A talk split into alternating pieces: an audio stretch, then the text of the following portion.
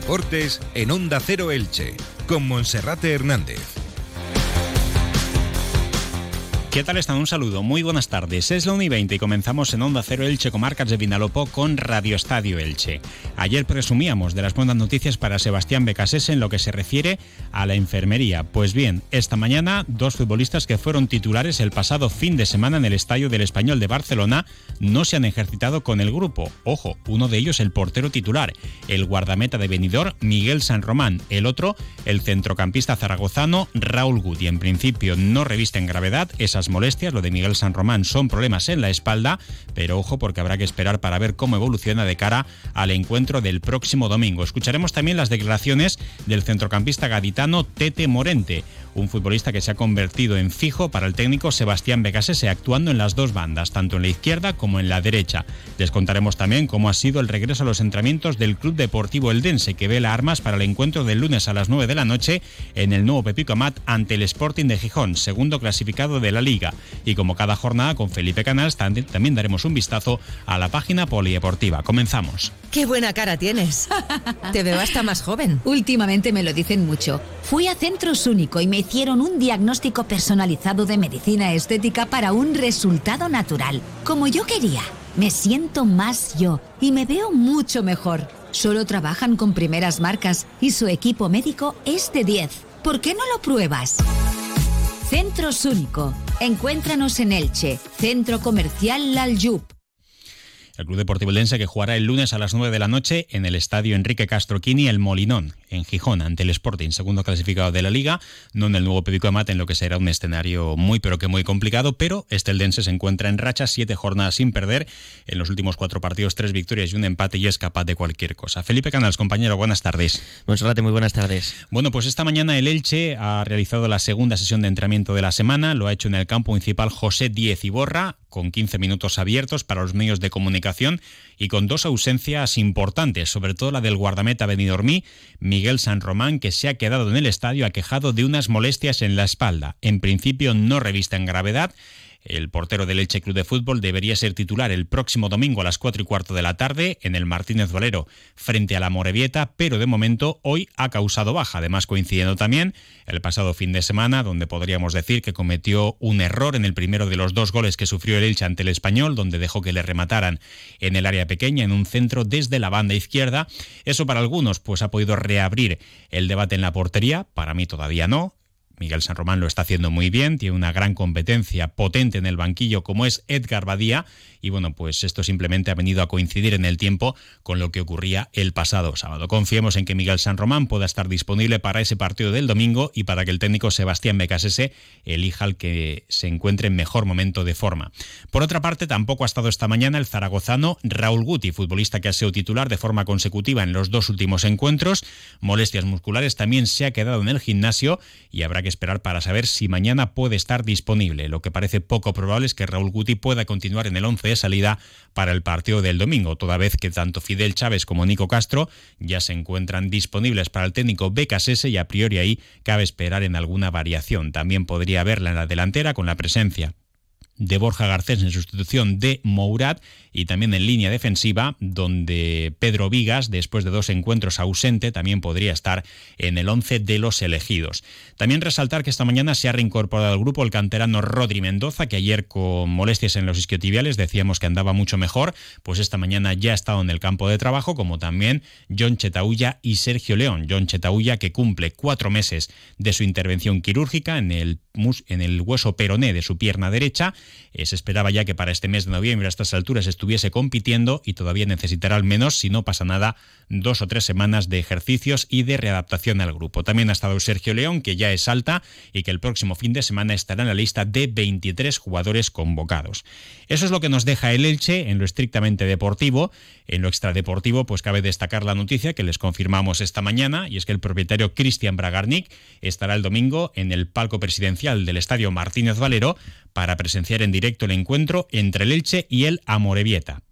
El propietario del club se marchó a finales del mes de agosto, en la recta final del mercado veraniego Argentina, para poder atender diferentes asuntos profesionales y también temas familiares, y el pasado mes de octubre celebró su boda en Argentina y ahora vivirá la recta final de este año 2023 y la preparación del mercado de invierno desde su despacho en tierras ilicitanas. El regreso de Cristian Bragarnik se produce ahora en un momento en el que se han disparado también los comentarios en torno a la posible venta del Elche Club de Fútbol y el empresario argentino con respecto a toda esta rumorología se muestra tranquilo.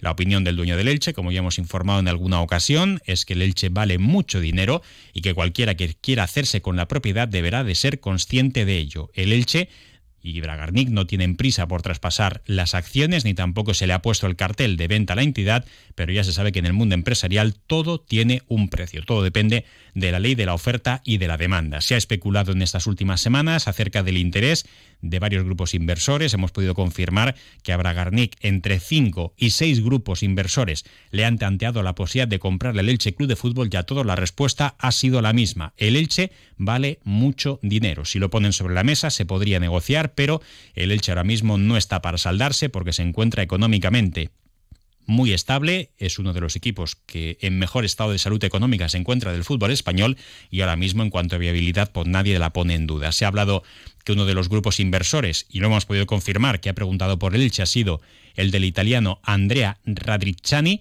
el que fuera dueño del Leeds United y actual propietario de la Sampdoria, ha tanteado esa opción del Elche, aunque a Radricciani eh, será vinculado también con numerosos clubes del fútbol español y también del fútbol europeo, uno de ellos, por ejemplo, el Valencia Club de Fútbol, y el tema no ha llegado a mayores. También en las últimas horas pues, se ha rumoreado la posibilidad de que un grupo de futbolistas formado por Bruno Fernández, David De Gea, y Juan Mata pudiesen estar interesados en el Elche Club de Fútbol. Eso ha funcionado a nivel de rumorología, pero por lo que hemos podido saber, tanto del entorno de David De Gea como del entorno de Juan Mata, es absolutamente falso por parte del Elche Club de Fútbol, ni se confirma ni se desmiente porque no se quiere entrar en este tipo de informaciones. Por el momento, la hoja de Cristian Bragarni, la hoja de ruta, apunta a un mes de enero para reforzar al equipo y para mejorar la plantilla de Sebastián Becasese, al que en caso de vender el Elche, pues dejaría vinculado a este club y no parece tampoco que vaya a ser lo más probable.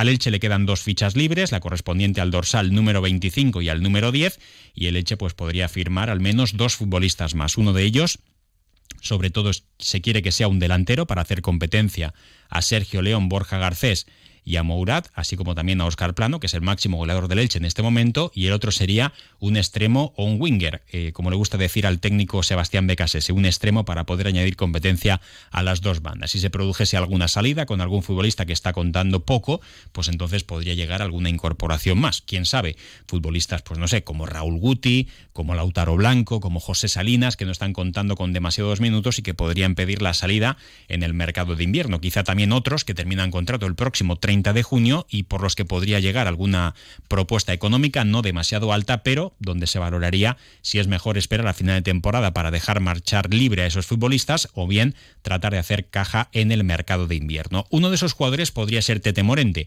Este sí está contando, pero termina contrato y no ha querido sentarse a hablar con el Elche de la oferta de renovación de su contrato. Esta mañana el gaditano de Rota hablaba ante los medios de comunicación y esto era lo que decía con respecto a su situación y también a la del Elche Club de Fútbol. Lo escuchamos. Sí que es verdad que la derrota era dura, pero sinceramente viendo en los 90 minutos del partido, creo que tuvimos dos desconcentraciones en dos centros laterales, y ahí acabó el partido, fueron muy rápidos, pero el equipo está en una buena dinámica, eh, seguimos entrenando ahora con más ganas eh, de seguir adelante y seguir sumando puntos, que es lo que verdaderamente nos interesa. Bueno, pues esas eran las palabras de Tete Morente, futbolista que donde más le gusta jugar es en la banda izquierda, a pierna cambiada. El técnico en ocasiones también le coloca en la banda derecha, pero parece que ahí es donde él menos cómodo se encuentra. Es un chico relativamente joven que tiene experiencia en primera división, que termina contrato, que al Elche le interesa mucho poder renovarle el contrato, pero ya se sabe que en las situaciones en las que un jugador pues termina contrato a final de temporada tiene la sartén por el mango y por tanto ahora mismo Tete Morente no está por la labor de sentarse a hablar con el Elche de la renovación de su contrato. El próximo 4 de diciembre cumplirá 27 años, está en plena madurez futbolística y es un chico pues, del que siempre se ha dicho que podía tener cantos de sirena de clubes de primera división, incluso del fútbol inglés, aunque nunca se ha llegado a poder concretar esto. Es un jugador que gusta mucho en el mercado por su eh, capacidad física, por eh, su juventud, por su potencia, también por su pegada con la pierna derecha, también con la pierna izquierda. Y él hablaba también de la adaptación a las nuevas posiciones que le ha encontrado el técnico Sebastián Becasese. Como el resto de futbolistas, está encantado de poder jugar en otras demarcaciones y hacerlo así de bien. Bueno, eh, la verdad que me siento cómodo, cada vez, cada vez mejor, pero obviamente no, eh, siempre los jugadores y sobre todo yo eh, creo que tengo mucho margen de mejora, es una posición que, que la jugué desde el año pasado, pero estoy comprometido, ¿no? donde el míster crea que tengo que jugar, lo daré todo, podrá salir mejor o peor, pero daré todo por, por el Elche la nueva posición de Tete Morente, que es la de carrilero en la banda izquierda, que ya lleva bastante tiempo actuando en esa demarcación, un futbolista que eh, su demarcación natural era la de extremo, ya en la banda izquierda o en la banda derecha.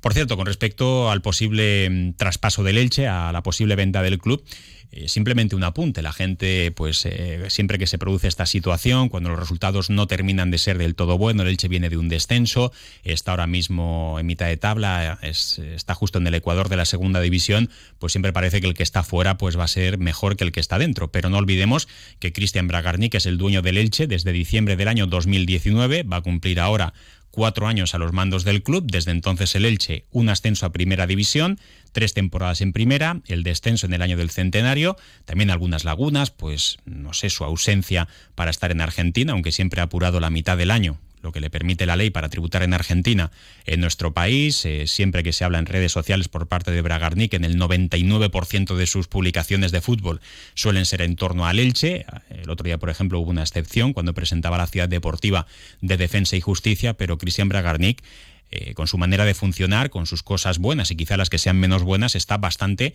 implicado en el club. Es su proyecto personal, a pesar de que tiene muchas vinculaciones con otros clubes del fútbol sudamericano.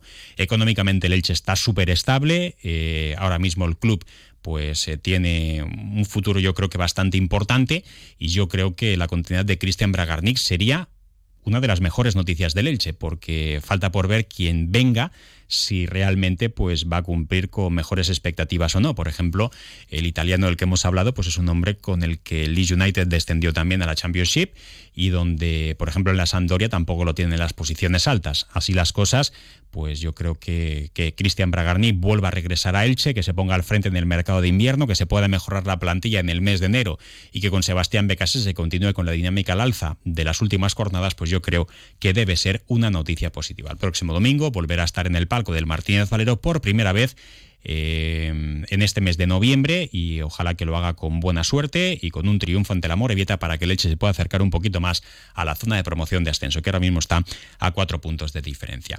Bueno, todo eso con relación al, Elden, al, Elche. El Eldense, que también ha visto como su propietario, eh, Pascual Pérez, ha regresado de su viaje a Estados Unidos, ya está en la localidad eldense, también muchos rumores en torno a la posible venta. En su caso, pues sí le puso el cartel al Club Deportivo Eldense, aunque también quiere asegurarse de que caiga en buenas manos y sobre todo de que pueda tener una buena propuesta económica. En lo deportivo, Felipe, el Club Deportivo Eldense que prepara ese desplazamiento al campo de un histórico como es el Molinón Enrique Castroquini para enfrentarse al segundo de la tabla, el Sporting. ¿Cómo lo hace? Bueno, hoy ha vuelto al trabajo el equipo de Fernando Estevez. Ha tenido dos días de descanso después del partido del domingo contra el Mirandés, con ese empate en el nuevo Pepico Amat, y ya prepara el partido en el Molinón del próximo lunes a las 9 de la noche, con una única duda de cara a ese encuentro ante el cuadro asturiano, la de Juns Lachab, el mediocentro del Eldense, que llegó este mercado veraniego al conjunto azulgrana procedente del Granada. Se ha perdido por eh, lesión los últimos dos partidos del equipo de Elda. Es duda, podría regresar el lunes eh, en el duelo ante el Sporting de Gijón.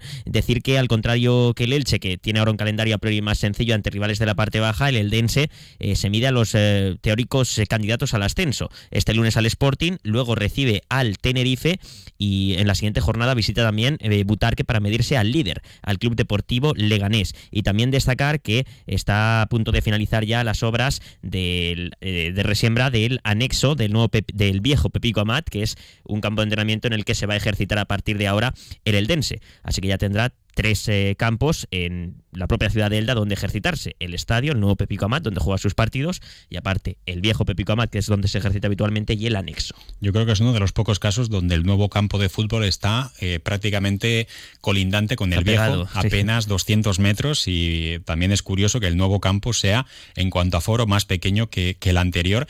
Y bueno, pues son curiosidades que nos deja el Club Deportivo Eldense y que bueno, pues esperemos que pueda consolidar este proyecto en segunda división. Una breve pausa y seguimos.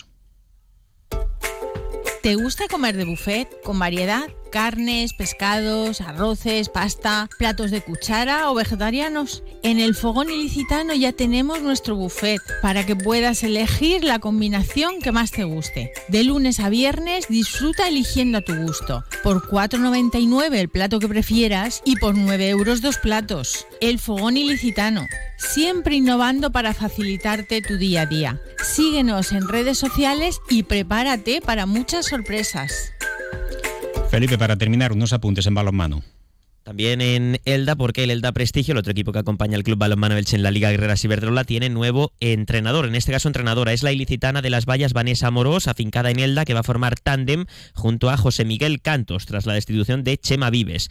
Cantos va a ejercer eh, en las actas como primer entrenador porque tiene el carnet, pero Vanessa Moros va a ser la que se haga cargo junto al ex preparador de porteros del Elda Prestigio del eh, conjunto del Florentino Ibáñez. Eh, ha sido destituido Chema Vives porque en la primera vuelta solo ha conseguido ganar un partido, el Elda Prestigio. Gracias, Felipe. Gracias, hasta mañana. Y ahora información local y comarcal con David Alberola. Un saludo.